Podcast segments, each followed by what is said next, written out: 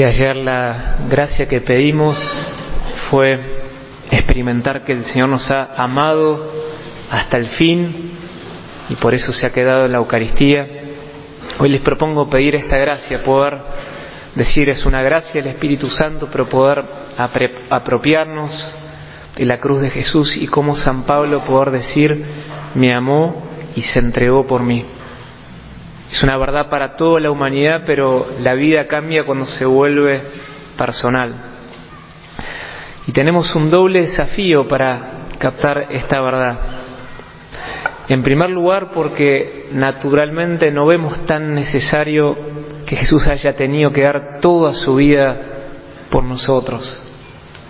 Naturalmente no vemos tanta necesidad de salvación. Quizás sí vemos que hay cosas que podrían estar mejor, pero es como que si a veces naturalizamos y a veces nos comparamos y decimos, bueno, no estoy tan, tan mal, ¿no? Cuando miro al costado, soy una buena persona, trato de hacer el bien, no parecería que necesito un Salvador. O a lo sumo, si reconozco que hay pasos en mi vida que no dependen tanto de mí, ¿por qué le costó tanto a Jesús? ¿No podría haber sido más sencilla la salvación? Y lo que proclama la palabra de Dios desde el Génesis en adelante es una doble realidad. Por un lado que necesitamos salvación y por otro lado que esa salvación no puede venir de nosotros mismos.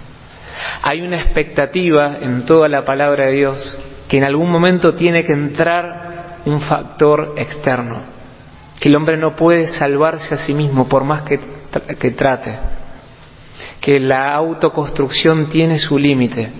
Hay toda una expectativa que va creciendo en la palabra de Dios.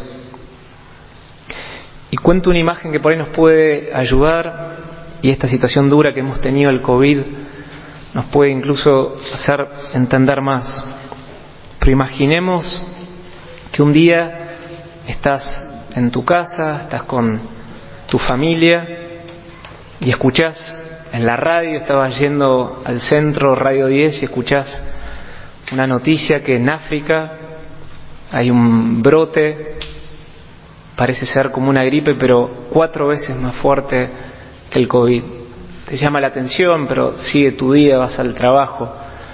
Al terminar el día escuchás de que es muy mortal esta epidemia que va creciendo cuando volvés a tu casa, escuchás que empieza a esparcirse por distintos países de África. A la mañana siguiente estás un poco ansioso y chequeás y hay un primer caso en Europa, no se puede explicar bien por qué, pero pasó y es muy mortal esta epidemia y va pasando. Y de repente uno empieza a escuchar que los presidentes empiezan a hablar, empiezan a tomar decisiones, que hay fronteras que se empiezan a cerrar. Y ese día en el trabajo llegás y te dicen, ¿te enteraste? No. Primer caso en América. Llegó a México un caso y empieza a esparcirse. Y al terminar el día escuchás que ya llegó Brasil, Paraguay, que está cerca. Empiezan a cerrarse las fronteras, empiezan a haber muchas consultas médicos, pero nunca la historia de la humanidad se había enfrentado con una epidemia así. Al día siguiente declaran estado de emergencia y empieza a haber como un caos general, empieza a haber incertidumbre, empieza a haber mucha tensión. Tus hijos más chicos te preguntan, ¿qué está pasando? Y no podés explicarle tanto, porque hay algo como te das cuenta que te estás enfrentando a algo que nunca viviste. Y empieza a haber tensión y empieza a suspenderse todo ese estado de emergencia empiezan a haber lugares donde la gente se reúne y trata de escuchar a ver si hay alguna noticia. Empieza a haber muertes, muertes en todos los países. Y ya empieza como una cuenta regresiva que si en poco tiempo no aparece una salvación, la humanidad va a desaparecer. Por primera vez se está enfrentando a algo que nunca había imaginado. Y en el medio de ese caos un día surge una noticia que por primera vez trae un rayo de esperanza, que pudieron como romper el código genético y quizás es posible que un factor sanguíneo pueda ser la cura. Y entonces empiezan a llamar a todas las personas, tienen que ir a centro de testeos para chequear a ver cuál es la sangre. Y entonces imagínate que vos vas con tus hijos, estás con tu hijo mayor, con tu hijo menor, están ahí una gran incertidumbre, está la policía, está gendarmería, enormes colas de gente, están haciendo el testeo, testeo, y pasan las horas y nada. Vuelven al día siguiente, mucha gente tiene que testearse a ver si aparece factor sanguíneo. Y un día estás, pero lleno de gente, como si fuera una cancha llena de gente, y por primera vez se escucha como una sirena. No se había escuchado hasta acá ese ruido, se escucha como una sirena. Y se prende una luz y empiezan a decir un nombre, y la gente aclama, grita, pero vos no escuchás. Es un nombre que lo vuelven a repetir, no se escucha. Estás vos en un sector, por tu DNI estás en un costado, estás ubicado por, por tu nombre, y de repente ves un, grupo de gente que empieza a venir y siguen diciendo por megáfono, en voz fuerte, un nombre, y de repente tu hijo de 12 años te, golpea y dice, papá, me están llamando. Vos lo mirás, cuando te das cuenta llega ese grupo de médicos escoltado por gendarmería, le preguntan el nombre a tu hijo, su NI, sí soy yo, acompáñenme. Y vos sin entender tanto lo que está pasando lo acompañás y lo acompañás hasta el sector donde está el médico que está dirigiendo este testeo y de repente por primera vez ves alegría, una sonrisa, después de tantas semanas, una sonrisa empieza, los médicos que están ahí, corre la voz de que quizás encontraron un grupo sanguíneo. Y de repente alegría, y de repente el médico entonces te llama, es un médico mayor, el que está liderando todo este testeo, y entonces vos le decís a tu hijo, parame acá. Y el médico te mira a los ojos, antes estaba hablando a toda tu familia, pero ahora te mira a los ojos y te dice, nunca pensamos que iba a ser un chico. Y vos lo mirás, tratás de entender qué está pasando. Nunca pensamos que iba a ser un chico, dice este médico.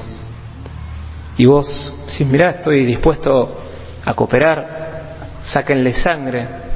Y si es menor de edad, usted tiene que firmar el consentimiento.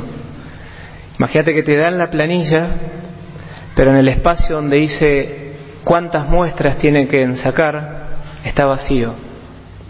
Y vos lo mirás, estás por firmar, pero ves eso y decís, espere, está vacío, ¿cuántas muestras necesitan de mi hijo? Y él te vuelve a mirar y te dice, nunca pensamos que iba a ser un hijo. Y de repente vos le decís, pero ¿de qué está hablando? ¿No puede haber una transfusión? Dice, no, porque no tenemos otra muestra. Dice San Pablo que Jesús nos compró con su sangre. Juan 3:16 dice, tanto amó Dios al mundo que entregó a su Hijo único para que todo el que crea en Él no muera, sino que tenga vida eterna. Había algo que no podíamos sanar por nosotros mismos. Y hoy celebramos la entrega gratuita de un hijo muy consciente con su padre, que se entregan para salvarnos.